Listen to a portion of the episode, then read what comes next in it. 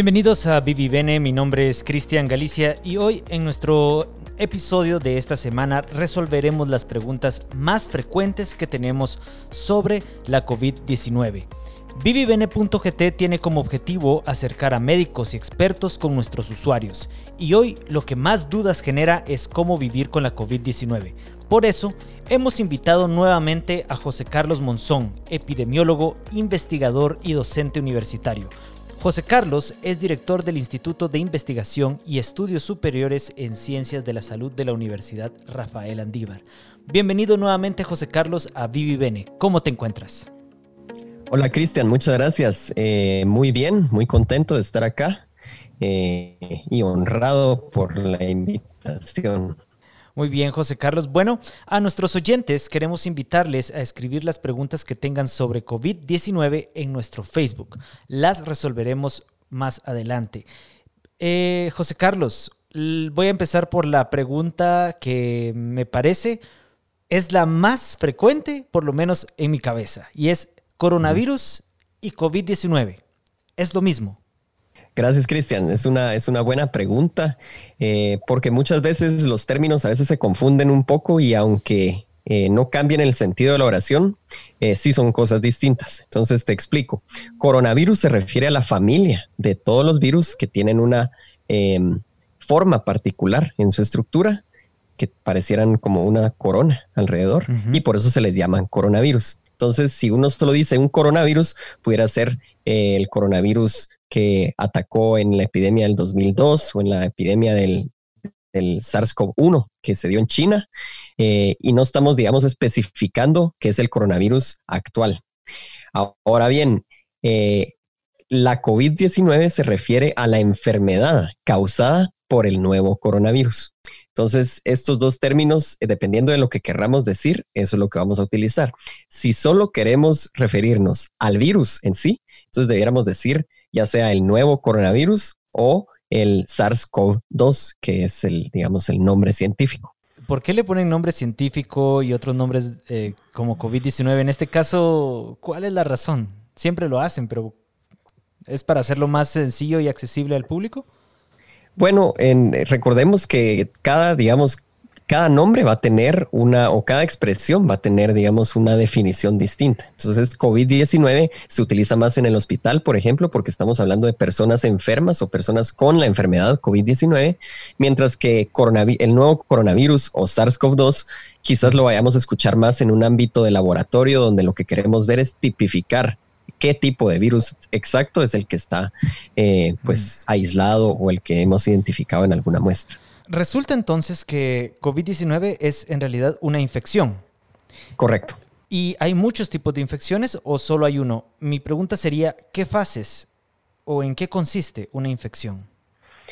Ok, eh, bueno, hay varias, digamos, hay varias cosas que es bueno aclarar acá. Primero es que eh, hablando específicamente de la infección por eh, coronavirus o, la enfermedad causada por coronavirus, es decir, COVID-19, eh, sí vamos a tener una etapa presintomática que si se abarca todo el, digamos, toda la enfermedad se convierte en una enfermedad asintomática, es decir, que a lo largo de los 10 días, por ejemplo, que duran la enfermedad completa, el paciente nunca va a presentar virus. Eh, perdón, no, nunca va a presentar síntomas. Ahora bien, si nosotros eh, estamos incubando el virus, estamos en la etapa presintomática que dura más o menos de uno a tres días, a veces hay reportes de cuatro o hasta cinco días en los que no vamos a presentar ningún síntoma, pero em, sí podemos transmitir el virus. Entonces esa es la etapa presintomática. Cumplidos esos días, eh, ya la carga viral es importante dentro de nuestro cuerpo y eso pues va a manifestarse con una serie de síntomas que ya están descritos y entonces ya pasamos a la etapa sintomática. Esta etapa va a durar de 7 a 10 días. Y por último, vamos a tener la etapa eh, de recuperación o convalecencia, donde ya eh, esperemos que nuestro cuerpo logre eh, librar la batalla del coronavirus y entonces ya estemos en una fase de limpieza únicamente del virus, donde nosotros ya no vamos a tener réplicas, perdón, copias em, activas del virus en nuestro cuerpo y por ende ya no vamos a ser em, transmisores de la enfermedad. Esto dura más o menos tres días y a partir de esos tres días de que nosotros ya no tenemos ningún síntoma, ya nos podemos considerar como recuperados del, coronavirus. Ahora tocas un tema muy importante, la recuperación. El, ¿Qué pasa después de haber eh, tenido eh, COVID-19? Una pregunta que es muy importante. ¿Hay secuelas en las personas?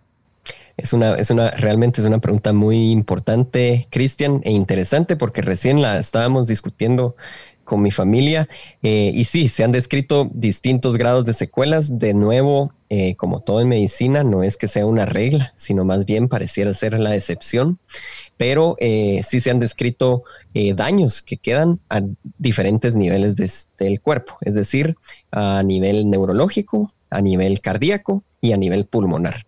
De esos tres, el más frecuente, y eso no significa que sea frecuente, pero digamos de los tres tipos de secuelas. Eh, a nivel pulmonar sí parece haber un daño que puede durar eh, pues más allá de la recuperación normal. Eh, y aunque no es que vaya a limitar al paciente, sí se va a ver una, un patrón radiológico importante que lo que va a, digamos, lo que se describe es que em, el, el daño eh, no va a generar síntomas adicionales, pero sí se va a manifestar clínicamente, ¿sí? Entonces es importante mencionarlo porque muchas veces las personas pueden quedar, digamos, con una tos eh, que va a durar más allá de los tres días que estaba hablando de recuperación, pero eh, el paciente ya no va a tener el virus activo, sino que solo va a estar eh, sobrellevando esa complicación del daño que tuvo en los pulmones, pero obviamente todas estas secuelas son proporcionales a la cantidad de virus y a la, digamos, al tamaño del daño que, se, que pudo realizar el, virus en nuestro cuerpo. En la mayoría de los casos, que son casos leves, eh, no van a existir este tipo de secuelas, sino que va a ser más en los pacientes que se complican, eh, que son moderados o incluso severos. Son los pacientes que necesitan oxígeno, que están hospitalizados y que la enfermedad en sí dura un poco más de tiempo. Si tuve COVID-19, José Carlos, ¿puedo volverme a contagiar? Esa es otra buena pregunta y es la pregunta del millón, diría yo, porque realmente eh, aún hace falta investigación. Yo lo que creo es que si eh, la infección confiere algo de resistencia, es decir, eh, nosotros si nos volvemos a infectar, la infección va a ser mucho más leve, tan leve que quizás ni nos demos cuenta que vamos a librar, que, que, vamos a estar infectados otra vez. sin embargo, los reportes de casos de personas eh, que han sufrido una reinfección pareciera no ser reinfección. En algunos casos, por ejemplo, en el ejemplo de China, eh, lo que pasó realmente o lo que creen los científicos que pasó es que el paciente estaba en una etapa sin síntomas, pero la infección inicial no había eh, resuelto mm. por completo. Entonces era una misma infección. Ese fue un caso. Y luego el otro caso es de una persona que sí pareciera haber sufrido una reinfección, pero la segunda vez que lo sufrió eh, no presentó ningún síntoma, sino que fue un hallazgo incidental que se le hizo una prueba y esta prueba salió positiva. Em, pues diciendo o dando evidencia de que él tenía virus en el cuerpo. Sin embargo, eh, por tener las defensas eh, listas o haber sido ya sensibilizado con el virus previamente, él probablemente estaba librando, digamos, llevando una batalla bastante adecuada, una respuesta inmune bastante adecuada, eh, que ni siquiera, o sea, le hizo al, paciente presentar algún tipo de síntoma. Y si no se hubiera hecho la prueba, probablemente ni se hubiera enterado que, que estaba padeciendo de una segunda infección. Ahora que dices infección, están entrando algunos mensajes ya de nuestros eh, oyentes a través del Facebook Live. Y Alejandra Solares pregunta, José Carlos, ¿cuál es la diferencia entre el virus como tal y la infección? Ok, em, es completamente distinto. Eh, un virus puede estar, digamos, en una superficie, ¿sí? Y ahí solo se le llama virus. Ahora bien, si el virus entra a nuestro cuerpo y nos causa enfermedad, eso se conoce como infección, es decir, cuando el virus está ya dentro de nuestras células y está replicándose activamente utilizando la maquinaria genética de nuestras células para poderse replicar, que es lo que no puede hacer, digamos, en una superficie inerte eh, y es para lo mm. que nos infecta realmente. Valesca Sol pregunta, ¿Por qué en algunos pacientes luego de estar infectados no muestran tener anticuerpos? Ah, esa es una buena pregunta también. La teoría lo que nos dice es que em, quizás no sea una respuesta eh, humoral la que nosotros eh, estemos dando, sino que más bien la respuesta inmune que eh, da nuestro cuerpo es una respuesta mediada por células. La medición que nosotros hacemos para determinar si hay em, resistencia al virus o no es medir anticuerpos precisamente. Pero ¿qué pasa en los casos donde el virus o la infección no genera una respuesta fuerte en términos de anticuerpos, pero sí en términos de células especializadas que nos van a defender contra, contra la infección? No hay manera entonces de comprobar si hay inmunidad o no, porque la prueba de la inmunidad lo único que va a detectar son los anticuerpos, más no las células especializadas que también van a ser, eh, que es otro tipo de inmunidad que también está equipada el cuerpo y que también nos ayuda a librarnos de, infecciones virales como es, como pudiera ser la de este caso. Entonces, eh, aún hace falta investigaciones para determinar realmente si la ruta es vía anticuerpos o si la ruta es vía inmunidad celular. José Carlos, me interesa mucho ese tema de, los eh, que mencionas recurrentemente en casi todas las preguntas que te he hecho hasta el momento. Es, hace falta hacer más pruebas. Estamos aún muy temprano. Sí, sí, hace falta hacer pruebas y hace falta hacer más investigación con respecto a los casos. Pero en el término de las pruebas, ya que tocaste el tema, Cristian, em, realmente recordemos que esta es una epidemia eh, causada por un virus que es completamente nuevo, es decir, todas las personas somos vulnerables a la infección, ese es el punto número uno. El punto número dos es que eh, una de las características de estas infecciones es que pareciera que los síntomas son a veces muy leves o incluso las personas son asintomáticas. El peligro con esto es que las personas no se dan cuenta que están transmitiendo activamente el virus y entonces la única manera de poder detectar o de poder mitigar la epidemia es realizando pruebas. Es decir, imaginémonos que estamos en un cuarto completamente oscuro. Cada una, cada vez que nosotros hacemos una un foquito pequeño que alumbra una pequeña parte en ese gran cuarto oscuro. Entonces, a medida que nosotros eh, practiquemos más pruebas activamente, estamos arrojando más porciones de luz a este cuarto oscuro y por ende vamos a poder saber dónde es que están los brotes, dónde es que están los hotspots de las, de las infecciones para poder realizar una mitigación epidemiológica eh, adecuada. María Fuentes, por cierto, preguntaba que si se es positivo pero asintomático, esa persona puede contagiar el virus y por lo que acabas de decir, la respuesta es sí. Eh, también mencionaste acerca de las pruebas y en este momento otra de las preguntas más frecuentes es ¿qué pruebas existen para diagnosticar la COVID-19? Específicamente acá en Guatemala. Ok, es una pregunta importante porque em, muchas veces se han... Em, anunciado algunas pruebas que no son para diagnóstico y ahorita les voy a explicar las, las diferencias. Eh, prácticamente hay tres tipos de pruebas. Eh, están la de PCR, la de antígeno y la de anticuerpos. La PCR es el estándar de oro ahora para eh, diagnosticar una infección por coronavirus. Y la PCR lo que hace es, em, PCR significa reacción en cadena de polímeras y es un proceso Em, de laboratorio que lo que hace es agarrar una pequeña porción del virus, eh, amplificar su ADN para poderlo hacer más detectable y así poder hacer el diagnóstico de manera certera. Es decir, cuando una, cuando una prueba de PCR es positiva, es muy, muy probable que la persona sí esté infectada con el virus, algo que no sucede con otras pruebas como la que se conoce como antígeno. En las pruebas de antígeno, en lugar de detectar el virus o el código genético del virus en sí, lo que detecta la prueba de antígeno es una porción, una proteína o un antígeno, que es una eh, proteína que está en la envoltura de, la estructura del virus. Pero a veces hay reacciones cruzadas o muchas veces eh, la prueba no es tan sensible como para lograr captar esa porción del virus en una persona que sí es positiva.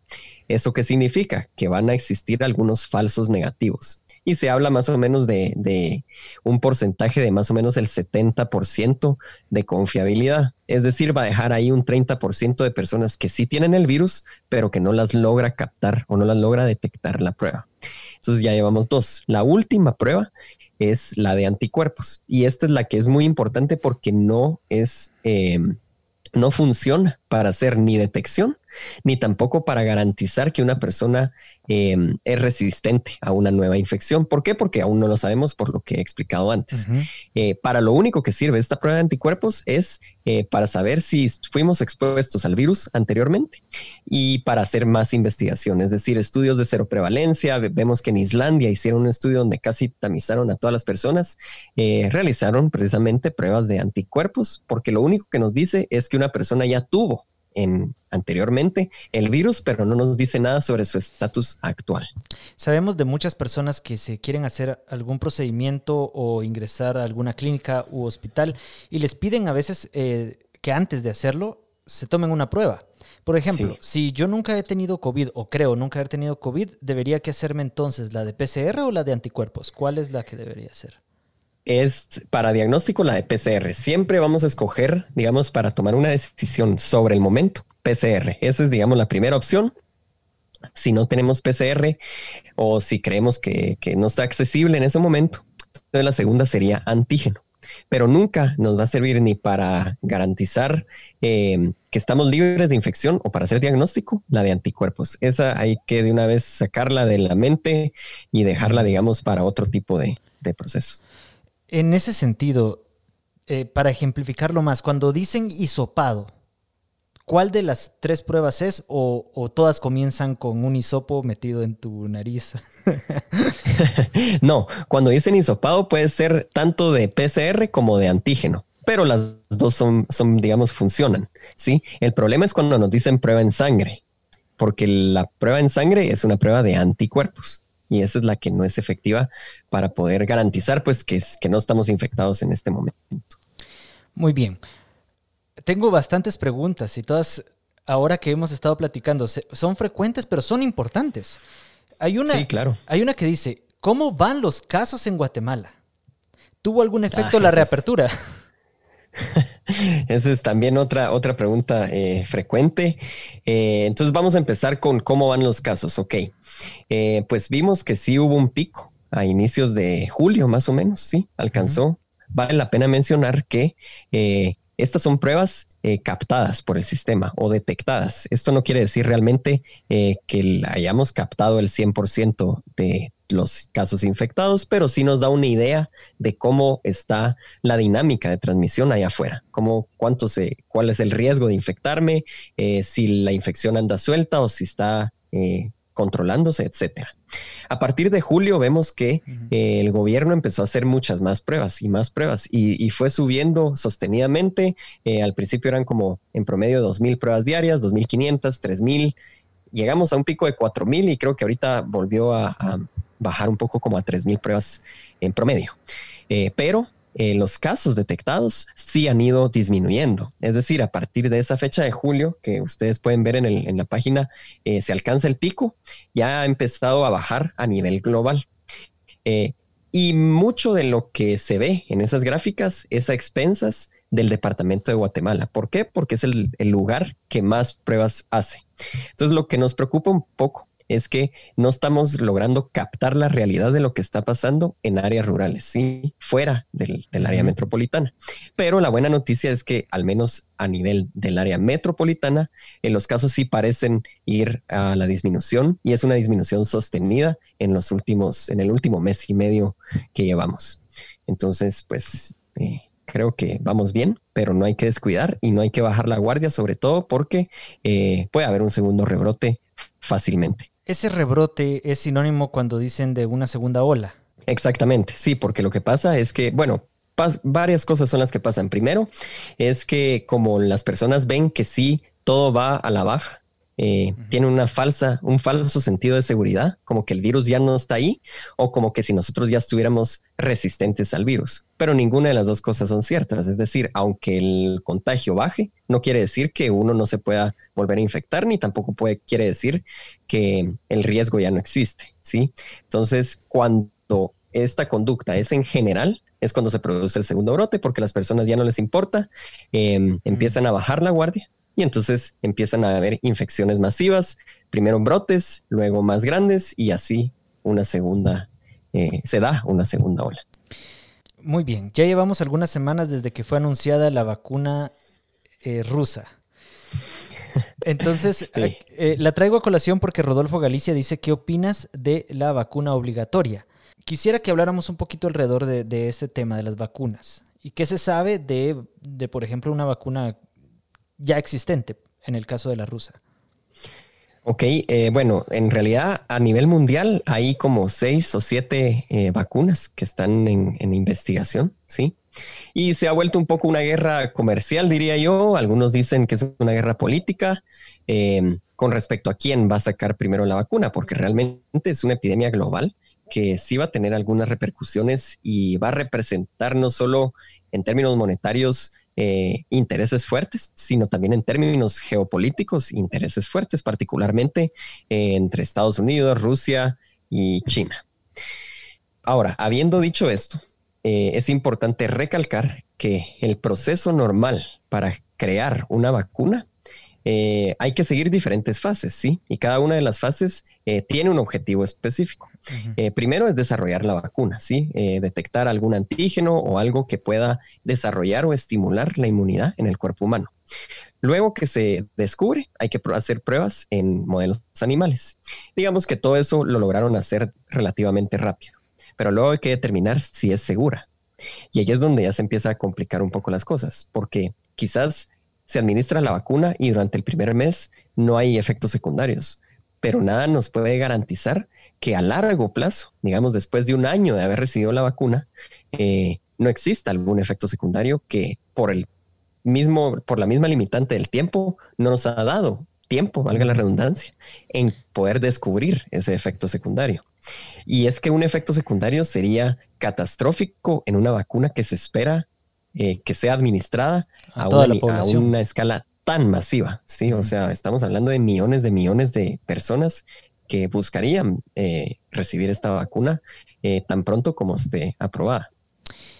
Y normalmente dura, la creación de una vacuna dura, puede durar años, incluso décadas. y podemos ver el ejemplo de experiencias pasadas donde el desarrollo de vacunas ha tomado años de años de años. Ahorita no llevamos ni un solo año. Ya hay algunas compañías anunciando que ya la tienen y que no hay efectos secundarios. Hace cinco días creo que en Lancet salió eh, un estudio precisamente de la vacuna rusa, donde ellos garantizan que no, que en su experimento no existieron efectos secundarios importantes. Eh, algunas cosas que llaman la atención ahí es que la muestra fue como de 40 personas. Entonces, eh, sí da un poco de duda realmente. Yo no es que eh, sea escéptico y tampoco es que esté en contra de las vacunas, para nada, pero eh, sí tendría precaución a la hora de interpretar estos resultados eh, y de no, digamos, creer que ya está en la solución en estos momentos, ¿verdad? Yo creo que sí hace falta un poco de, de cautela. Ajá. Es que ese es un tema muy importante. Por ejemplo, yo lo pongo, ¿qué vacuna podrías decirnos que nos hemos colocado nosotros como seres humanos en general? Eh, me imagino que tal vez la vacuna contra la polio podría ser una. Sí, sí, sí, sí, muy importante. Y que solo se administra una vez en la vida. Sí, aunque em, eh, hay, hay, diferentes, digamos, hay matices ahí que vale la pena mencionar. Primero, depende también de la enfermedad, qué tan frecuente o qué tan prevalente es en el, en el medio. Ah, Porque, por ejemplo, la hepatitis eh, también se podría solo poner una vez en la vida, pero la inmunidad sí va bajando un poco. Eh, y entonces lo que recomiendan los especialistas, sobre todo en Guatemala, donde la hepatitis, digamos, sí está también circulante, es que obtengamos refuerzos cada 10 años. ¿sí? Ah. Entonces ese refuerzo lo que va a hacer es volver a reentrenar a nuestras células, a que estén preparadas y estén, digamos, muy afinadas para poder defendernos ante cualquier amenaza de infección por ese virus. Pero entonces estos dos ejemplos lo que nos dicen es, o sea, una vacuna que podría ser para toda la vida o una que se administra cada 10 años es una vacuna que acaba de ser desarrollada, aún podrían pasar muchos años para ver un posible efecto secundario. Y esa es la razón por la cual toma tanto tiempo desarrollar vacunas también. Totalmente, porque al final uno puede tener los recursos ilimitados, pero el tiempo es algo que todavía no hemos podido adelantar o controlar. Y es lo que muchas veces el recurso importante para que se manifiesten estos efectos secundarios. Muy bien. Entonces, Rodolfo Galicia, regreso a su pregunta. ¿Qué opinas de la vacuna obligatoria? Ahora, aquí también hay que hacer una aclaración con respecto, me imagino que Rodolfo se refiere a con respecto al, debate que hubo hace unos días de, una ley de vacunación que iba a pasar en el Congreso. Eh, con respecto a esa ley, la ley nunca dijo que la vacuna era obligatoria, ¿sí? Eh, y en todo caso, si así fuera, eh, yo creo que no sería conveniente. ¿Por qué? Porque primero, pasar una ley de obligatoriedad de una vacuna cuando uno ni siquiera está descubierta. Eh, dos, ni se ha garantizado que, em, digamos, que el suministro sea adecuado y esté en el tiempo que, uno espera. Eh, solo generaría incumplimientos constantes. Entonces yo no creo que el enfoque sea que la vacuna deba ser obligatoria, sino más bien lo que la ley debe decir es eh, establecer mecanismos, primero de adquisición de vacunas, em, de distribución, ¿sí?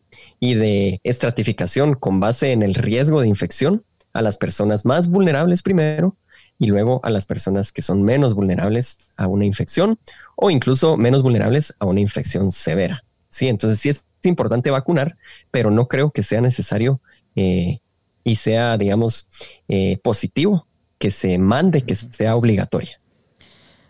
Muy bien. Haroldo Fuentes Muralles pregunta, ¿desde cuándo se expresan los síntomas fuertes, como la pérdida de paladar, em, que siga el virus en el cuerpo? Acá dice, eh, tuve la pérdida de paladar y olfato solo por tres días y la recuperé. Después me hice la prueba y di positivo. Ok, es una buena pregunta. Eh, más o menos se habla de tres días eh, de periodo de incubación antes entre que uno se infecta y uno empieza a manifestar el primer síntoma. Ahora hay algunas cosas importantes ahí, sobre todo con, el, con la pérdida del gusto o del olfato, eh, que parece ser característica de esta infección.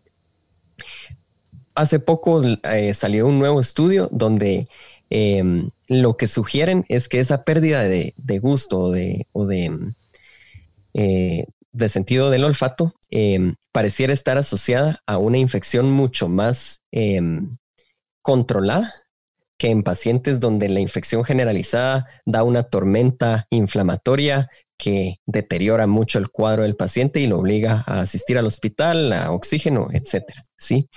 Eh, entonces, eh, digamos que estos síntomas, aunque se presenten pocos días, eh, eso no significa que, que la infección ya haya eh, finalizado, sino a partir de que uno inicia el síntoma, deben pasar por lo menos 10 días em, para que, digamos, eh, nos, nos, declaremos em, recuperados de la enfermedad y a partir del décimo día debemos todavía esperar otros tres días adicionales libres de todo síntoma para poder regresar a trabajar o para, para poder con seguridad poder decir eh, ya no estamos transmitiendo la enfermedad eh, y podemos, digamos, retomar nuestra, nuestra vida cotidiana. Una de las preguntas frecuentes es precisamente qué hago si tengo COVID-19. Y en ese sentido, mi pregunta es, ¿cuándo debo decir, bueno, creo que tengo y me voy a quedar aquí en, la, en, mi casa durante 14 días? O, por ejemplo, ¿cuándo es necesario que yo me haga una prueba? Tomando en cuenta el punto que, que las pruebas son costosas para mucha, para mucha gran parte de la población. Entonces, eh, ¿qué hago si tengo COVID-19? ¿En qué momento me hago una prueba o mejor no me la hago? ¿O cuándo es que voy a un hospital directamente? Sí, yo creo que aquí la recomendación, y es importante tu pregunta, porque, em, digamos, no, yo no creo que necesitemos una prueba eh, para que nos diga que tengo COVID o no, para que nosotros tomemos acción. Es decir, si nosotros empezamos a tener síntomas o estuvimos expuestos a alguien que es positivo, eh, eso ya se puede considerar como un caso sospechoso, incluso un caso confirmado por nexo epidemiológico, es decir, estar en contacto con una persona que ya tiene una prueba positiva eh, y dentro del periodo de transmisión, digamos, em, esa persona ya va a ser una persona con alta sospecha de contagio. Entonces eh, hay que aislarse. Eso es, digamos, el primer paso es aislarse. Tengamos o no síntomas, si tenemos ese antecedente, nos aislamos nosotros mismos en nuestra casa. Eh, si vivimos con familia, pues tratar de tener un cuarto específico para nosotros y, y esperar. Si nosotros desarrollamos algún síntoma, tenemos dos opciones. Uno es ir a hacernos la prueba, pero yo sí recomendaría que sea una prueba de PCR. Eh, y si no, esperar esos que pasen, digamos, desde que uno empieza la exposición. tres días de incubación, otros 10 días, eh, para que em, estemos seguros que no vamos a salir del, de nuestro aislamiento a contagiar a alguien más. ¿sí? Pasados esos 10 días, si nosotros seguimos sin presentar síntomas, ahí termina.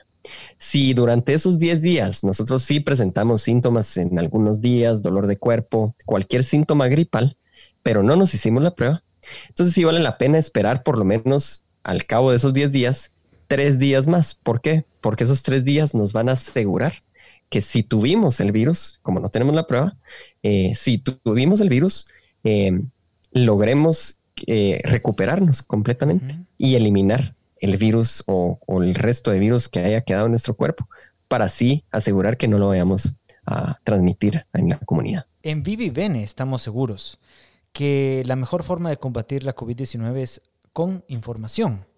Y en ese sentido, siete meses después de que apareciera acá el primer caso en Guatemala, la pregunta frecuente acerca de los medicamentos es si existen algunos para prevenir o incluso tratar la COVID-19 o los síntomas de COVID-19. Es otra excelente pregunta. Eh, y de nuevo, como todas las preguntas que me has hecho, las respuestas no son tan cortas o tan directas. Entonces, pero digamos, si uno quisiera una prueba corta, la respuesta es no. No existe ningún medicamento para prevenir la COVID. Y con respecto para tratar la COVID, tampoco hay un medicamento específico que, que trate la replicación del virus o que, digamos, aborde ese tema en particular. Sin embargo, sí hay medicamentos que los ensayos clínicos, lo que nos han dicho, es que eh, sí son beneficiosos para tratar los síntomas, que son los que al final empeoran tanto en el cuadro clínico del paciente que lo llegan, digamos, a convertir en un caso fatal o en un caso severo. Eh, y estoy hablando específicamente de la dexametasona, que es un esteroide que sí se recomienda en pacientes moderados a severos, eh, hospitalizados, para, em, y que han tenido, digamos, en los ensayos clínicos, sí ha habido un beneficio adicional en términos de mortalidad em, para poder tratar los síntomas del coronavirus, más no así la infección en sí. Al final, la infección se debería tratar con un antiviral, pero no hasta la fecha no hay un antiviral que sea 100% efectivo o, seguro y potente para tratar específicamente la enfermedad. Muy bien, acá hay una muy interesante de Francisco Zapón y es, ¿es confiable que le tomen a uno la temperatura en cualquier parte del cuerpo? al ingresar a establecimientos al ingresar a establecimientos comerciales. Me la han tomado desde la mano, que por cierto a mí me salió en 34.5, eh, hasta en la frente. ¿Es seguro prevenir así contagios? Es la pregunta de Francisco. Y yo quiero agregar también otro tipo de, formas que están utilizando los comercios, como los pediluvios, para evitar la transmisión del virus. Sí, es un buen, buen tema em, y agradezco ahí a los oyentes porque esta, este tipo de información yo creo que sí es muy importante. Sí, eh, si usted eh, digamos, en su poder, poder instruir a los agentes de seguridad o a las personas de la entrada de la importancia de una toma de temperatura adecuada para el tamizaje, eh, sí háganlo. Y, es que es, es, yo también lo he, sufrido. Eh, a mí me toman también la temperatura, yo ya estoy casi que poniéndome en la frente y ya está el policía poniéndomelo en el cuello o, en alguna otra parte. Y no es lo mismo. En realidad, nosotros debemos, eh, digamos, nos debemos a tener o ceñir a las recomendaciones del productor de estos termómetros infrarrojos. Y la gran mayoría que yo he visto, si no es por no decir el 100%, sí dicen que específicamente debe ser en la frente eh, y en la, en la región central, y casi enfrente, entre las, entre las dos cejas, un poquito eh, arriba. ¿Por qué? Porque si la temperatura, como es un sensor infrarrojo, eh, lo que va a captar es em, la radiación que en términos de calor eh, que el cuerpo va a emitir. Y, ahí, y esa radiación de calor va a ser proporcional a la masa de, que está emitiendo la... Entonces no es lo mismo que, que nos la midan, por ejemplo, en la muñeca, que es una masa mucho más pequeña, o incluso en el cuello. Eh, yo sí recomendaría que solo se mida en la frente, tal como lo dice el, eh, el, el que hace el fabricante. Eso es, digamos, en ese caso. Luego, con respecto a los pediluvios, no hay evidencia eh, que beneficie con respecto a la infección de coronavirus, pero habiendo dicho eso, em, es una buena práctica, digamos, sobre todo en las casas, no tener pediluvios, pero sí eh, cuidar los zapatos, es decir, eh, ya sea limpiarlos antes o bien quitárselos para poder estar dentro de la casa sin zapatos. Yo creo que es una práctica de higiene eh, que en otros países es común que se haga, eh, sobre todo si tenemos niños pequeños que gatean o que están en, contacto con el suelo. Eh, no es solo el coronavirus que nos debieran preocupar, hay bacterias y hay otro tipo de, patógenos en el suelo, en la calle, que no quisiéramos meter a nuestra casa. Sí, si queremos tener nuestra casa como un, lugar seguro, limpio, incluso el mismo polvo, el lodo, eh, yo sí recomendaría que los zapatos se queden afuera, más no así recomendar pediluvios, eh, digamos, de, uso masivo en, centros comerciales, etcétera. Eh, y aprovecho también para decir la otra práctica que he visto un montón, que creo que Cristian también lo seguro lo has visto, que en algunos edificios te lavan o te desinfectan las llantas del carro. yo creo que ese es un gran gasto para las instituciones, ya sea públicas o privadas, y que tampoco van a tener algún beneficio en lo que respecta a la, dinámica de transmisión del coronavirus en sí. Quizás eh, pueda ayudar para algo más, pero incluso lo dudo que, esa sea una vía de transmisión importante. Entonces, eh, yo no creo que sea una práctica costo efectiva, adecuada, y, pues que no tiene un impacto, digamos, positivo en la transmisión. Muy bien. Tengo más preguntas de nuestros oyentes a través de Facebook Live. Juan Carlos Monzón pregunta, en relación al tratamiento, ¿crees que ahora estaríamos más seguros con los nuevos protocolos, aunque no tengamos el antiviral de uso en Estados Unidos? Em, gracias. Sí, hay que ver realmente, em, cada protocolo es distinto, cada protocolo de tratamiento, digamos. Em, entonces hay que evaluar caso por caso, pero en términos generales, eh, he visto que todos los, protocolos en términos de, terapias farmacológicas incluyen Em, medicamentos para control de síntomas, que al final va a ser muy importante controlar esa inflamación, eh, esa reacción inflamatoria que, tiene el cuerpo para así em, controlar la enfermedad. Eh, incluso eh, los que ya tienen, digamos, en casos moderados o severos, incluyen a la dexametasona, que es el esteroide que les mencionaba anteriormente. Es algo muy positivo porque sí, ya está probado que eh, tiene un efecto o tiene un impacto en la, en la infección. Más no así otras cosas que no tienen evidencia, como por ejemplo, aprovecho a decirlo de una vez, la solución milagrosa eh, MMS, que es dióxido de cloro. Eso no hay ninguna evidencia y, es muy fácil equivocarse con el dióxido de cloro y tener eh, efectos catastróficos en el cuerpo, porque el cloro es una sustancia que oxida y que entonces, eh, así como va a oxidar el virus, también va a oxidar las células propias del cuerpo. Entonces es algo que, un efecto secundario que nadie quisiera tener. Andrea del Carmen Vázquez pregunta, ¿se ha tenido algún avance en el tema de recontagio versus inmunidad? Gracias, Andrea. En lo, sí, como lo mencionábamos anteriormente, eso que tal vez está un poco relacionado. Em, han habido algunos casos muy aislados de un recontagio, es decir, un segundo contagio.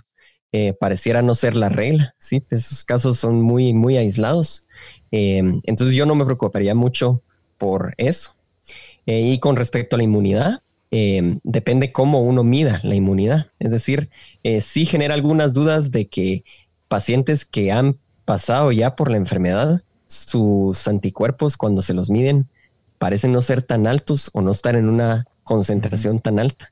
Y eso pudiera orientar a pensarnos que entonces eh, una infección por coronavirus no genera una respuesta en términos de anticuerpos importante. Sin embargo, lo que no estamos midiendo es la respuesta en términos de inmunidad celular, es decir, no de anticuerpos, que son unas moléculas específicas, sino de células especializadas em, que van a identificar una célula infectada con el virus y a comérsela por completo y con eso neutralizar el virus. Entonces, si fuera ese, si fuera ese el caso o la ruta mediante la cual se genera la inmunidad, no lo estamos midiendo ahorita y no podemos eh, decir a ciencia cierta que eh, entonces la infección nos da o no nos da inmunidad. Yo lo que creo y basado en el comportamiento del sistema inmune con respecto a cualquier otro tipo de enfermedad viral es que sí nos va a dar algún tipo de, inmunidad porque el cuerpo eh, también tiene sus armas para poderse defender eh, y esta es una de ellas, ¿verdad? La, inmunidad celular. Entonces yo creo que sí.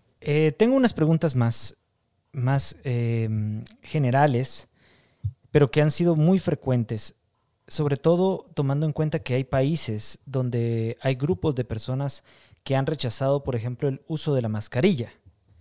Eh, que mm, dicen que les vulnera sus libertades, eh, etc. Pero acá en Guatemala siento que lo hemos adoptado. En general, bastante, bastante bien. Siempre hay aquel que lleva la mascarilla bajo la nariz o en el cuello o en la frente. Pero la pregunta... el casco en el codo. La pregunta es, ¿Qué diferencia entonces hay entre usar una mascarilla y no usarla? ¿Qué diferencia hay entre llevar una mascarilla y encima una careta? Que, eh, eh, si nos puedes contar un poquito sobre esto. Ok, sí, es una excelente pregunta y qué bueno que, lo hicieron para, aclarar. Eh, al final, el, fin de la mascarilla es realmente, no es protegernos a nosotros mismos, sino es proteger al resto de personas de que estén, de que puedan estar expuestas a esas gotículas que salen cuando uno eh, sin querer, uno está hablando, por ejemplo, ahorita yo estoy hablando y ya puedo ver un par de gotitas en, el, en la pantalla de la computadora. Y eso es el peligro realmente, que cuando uno está hablando, está constantemente expulsando esas o eyectando esas gotículas al ambiente, las más eh, pequeñas, digamos, que flotan, y las más grandes que van a seguir una, una em, trayectoria más o menos parabólica, ¿sí? Entonces van a alcanzar una meseta y van a ir a aterrizar. Si yo estuviera hablando con otra persona, van a ir a aterrizar a la otra persona y así es como puede existir un riesgo de contagio. La mascarilla es que genera una barrera, ¿sí? Alrededor de los, de los órganos productores de estas gotículas, es decir, la nariz y la boca, para poder eh, atrapar esas gotículas y así evitar eh, la infección.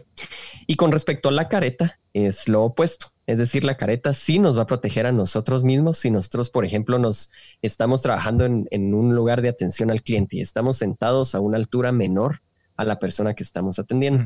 Esa persona al hablar, de nuevo, va a generar gotículas que van a, a tener una trayectoria parabólica y van a aterrizar justamente en nuestros ojos o cerca de nuestra nariz o incluso en nuestra boca si no tenemos mascarilla. Entonces ahí el papel protector de la careta es muy importante porque va a evitar que estas gotículas aterricen en nuestra piel o entren en contacto con nuestro cuerpo y se queden entonces ahí en esa, en esa barrera, digamos, de protección.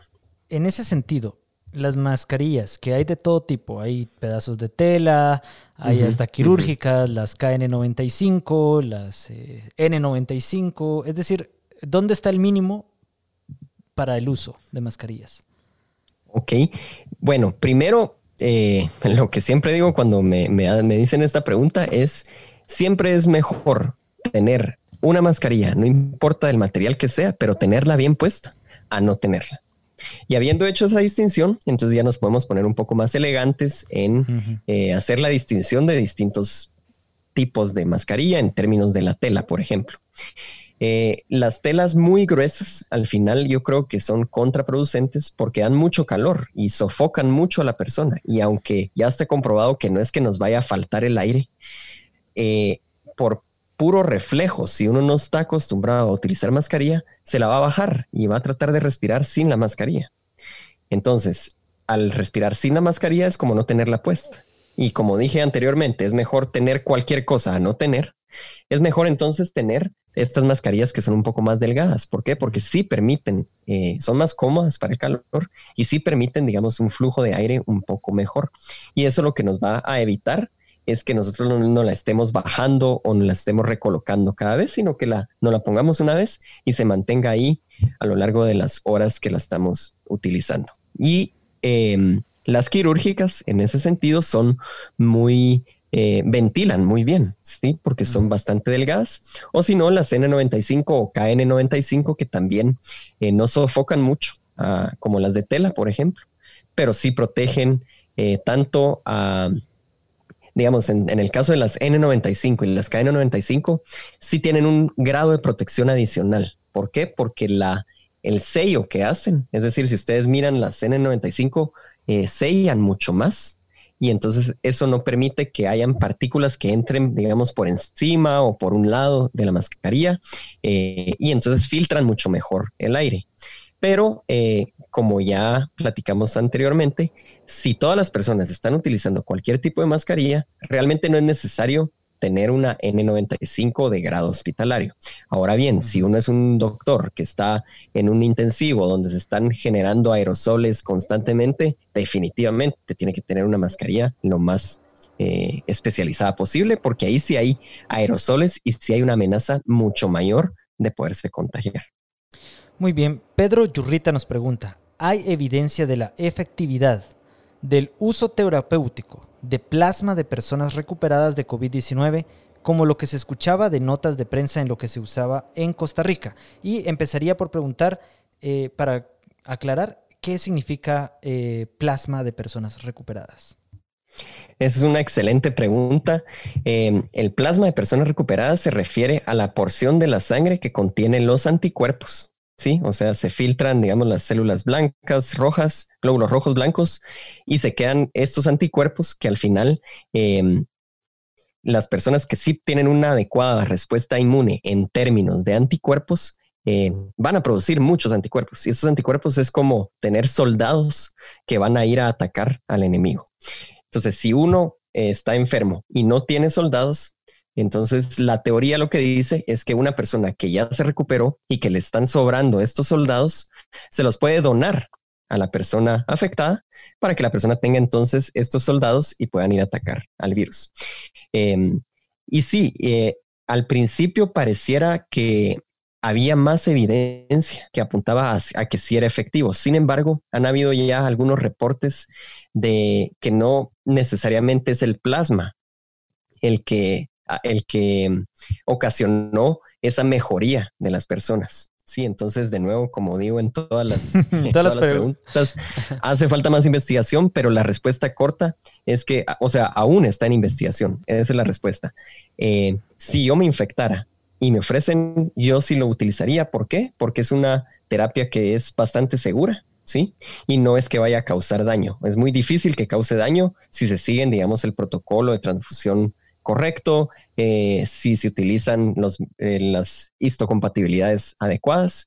Yo sí lo usaría, pero no es que sea la panacea o no es que sea, digamos, eh, si se lo pongo a ese paciente, seguro se va a curar, porque hay, digamos, otro tipo de consideraciones médicas que hay que tener en cuenta a la hora de escoger estos pacientes que puedan recibir este, este, este plasma de pacientes recuperados. Sin embargo, yo veo que sí va a tener, o sea, sí tiene futuro en esa terapia. Quizás habría que escoger bien los pacientes, porque otra duda que existe es que no todos los pacientes producen la misma cantidad de anticuerpos o no eh, con, digamos, em, va a depender mucho del cuadro clínico del paciente que está donando el plasma. Sí, pareciera que los pacientes que tuvieron una respuesta eh, síntomas muy fuertes van a tener un grado o una cantidad de anticuerpos mucho más elevada que pacientes que fueron completamente leves o, asintomáticos, que es la mayoría de los pacientes,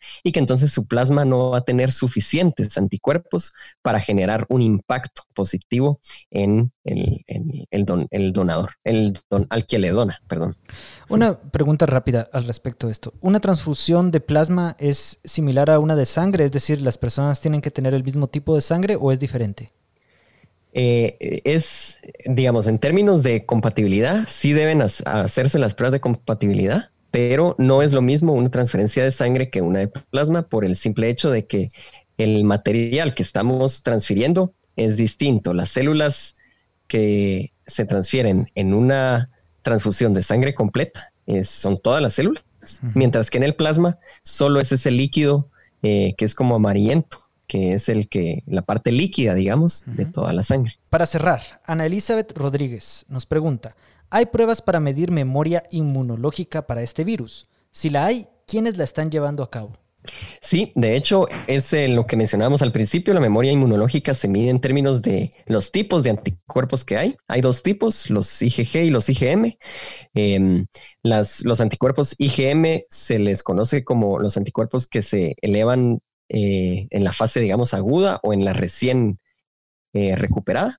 Y los IgG son los anticuerpos más de largo plazo, es decir, que van a permanecer en los pacientes eh, meses después de tener la infección.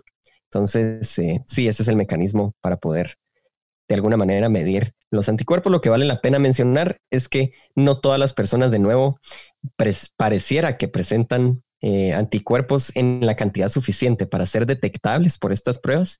Y entonces puede pasar que, por ejemplo, un paciente que fue positivo, luego es negativo, luego le hacen una prueba de anticuerpos y sale negativa también. ¿sí? Entonces ahí empieza a generar uno dudas de si la prueba es la que está mala o si las pruebas anteriores estaban malas y, quizás el paciente nunca tuvo coronavirus.